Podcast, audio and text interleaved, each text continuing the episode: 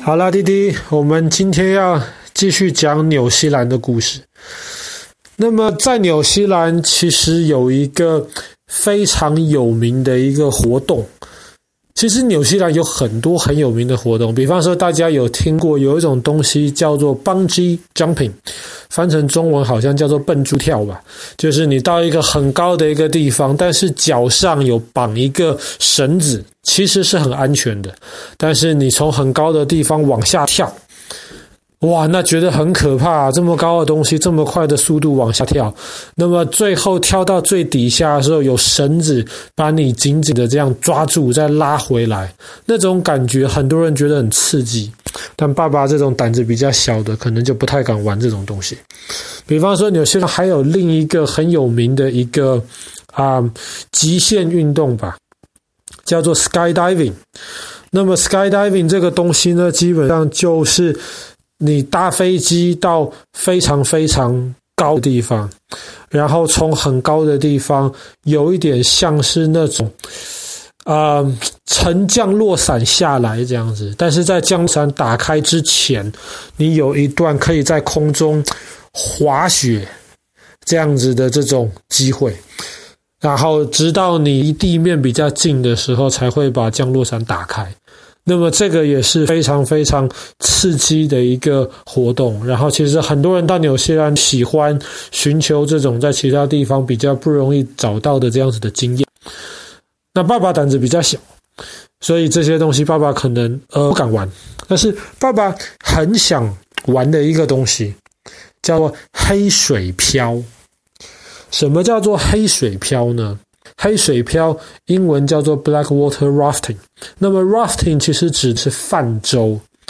我们去年讲故事的时候，其实也有讲到，在全世界的很多河上面都可以泛舟。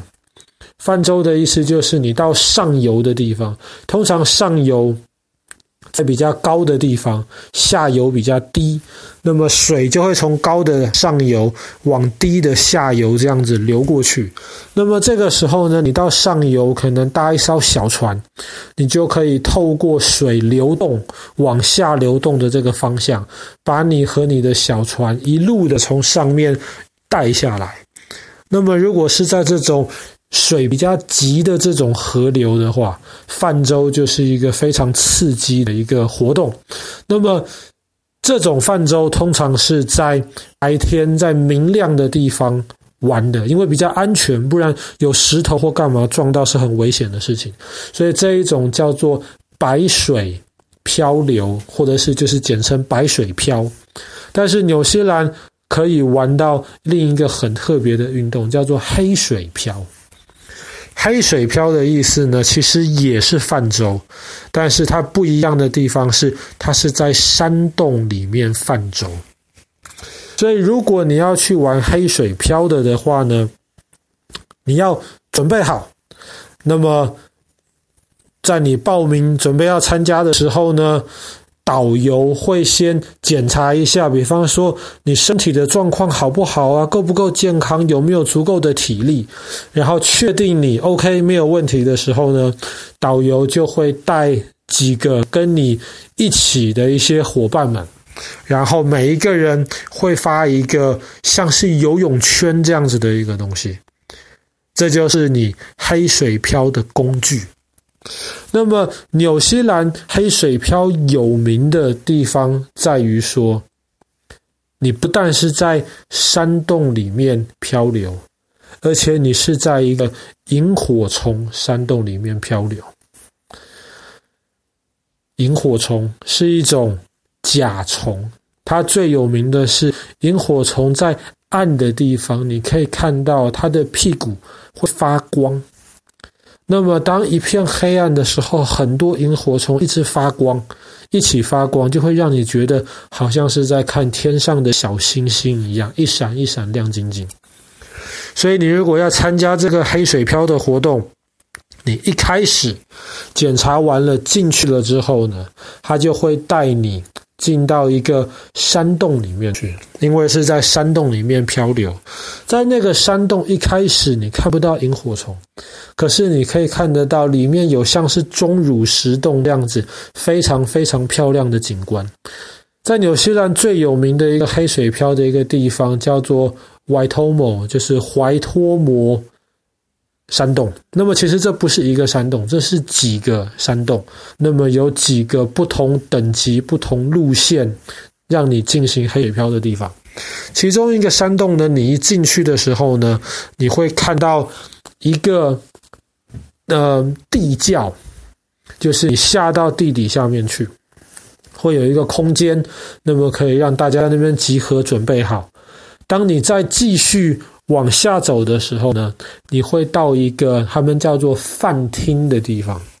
为什么叫饭厅呢？因为在大概一百多年前吧，当时来参加这个黑水漂的这些游客们，他们在游客中心还没有建好之前，他们会在这个饭厅里面先吃点东西。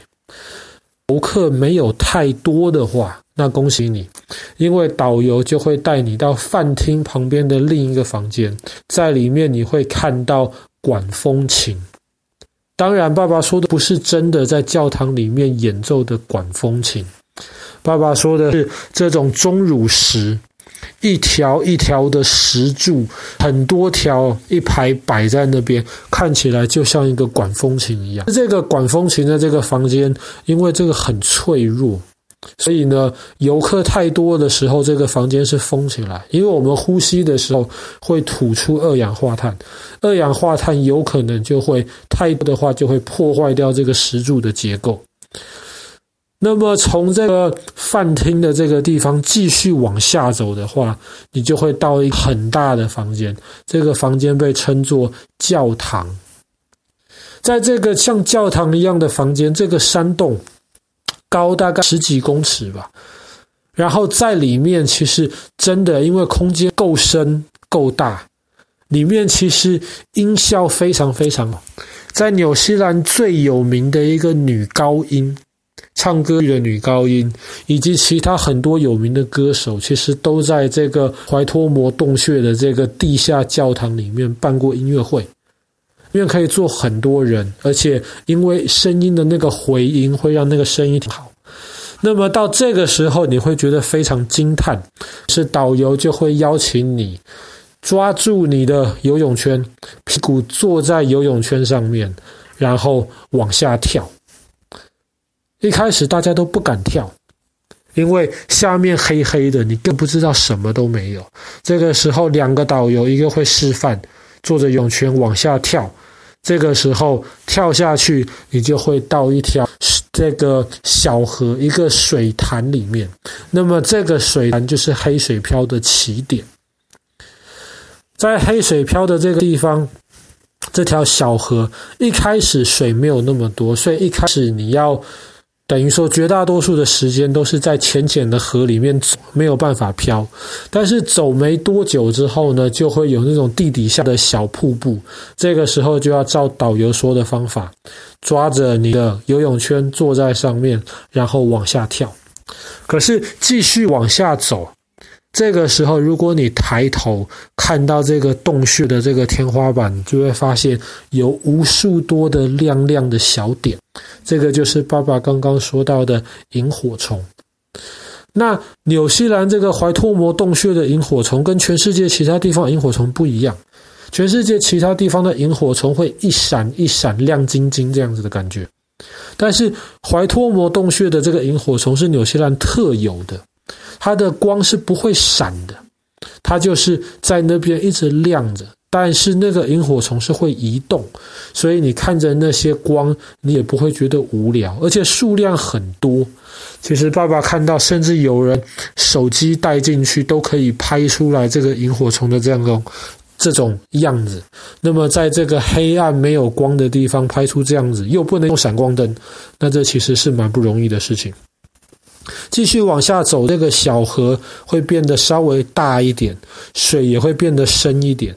这个时候，游泳圈你就可以坐在上面，漂在水上。这个就是黑水漂，这个漂流的那个部分。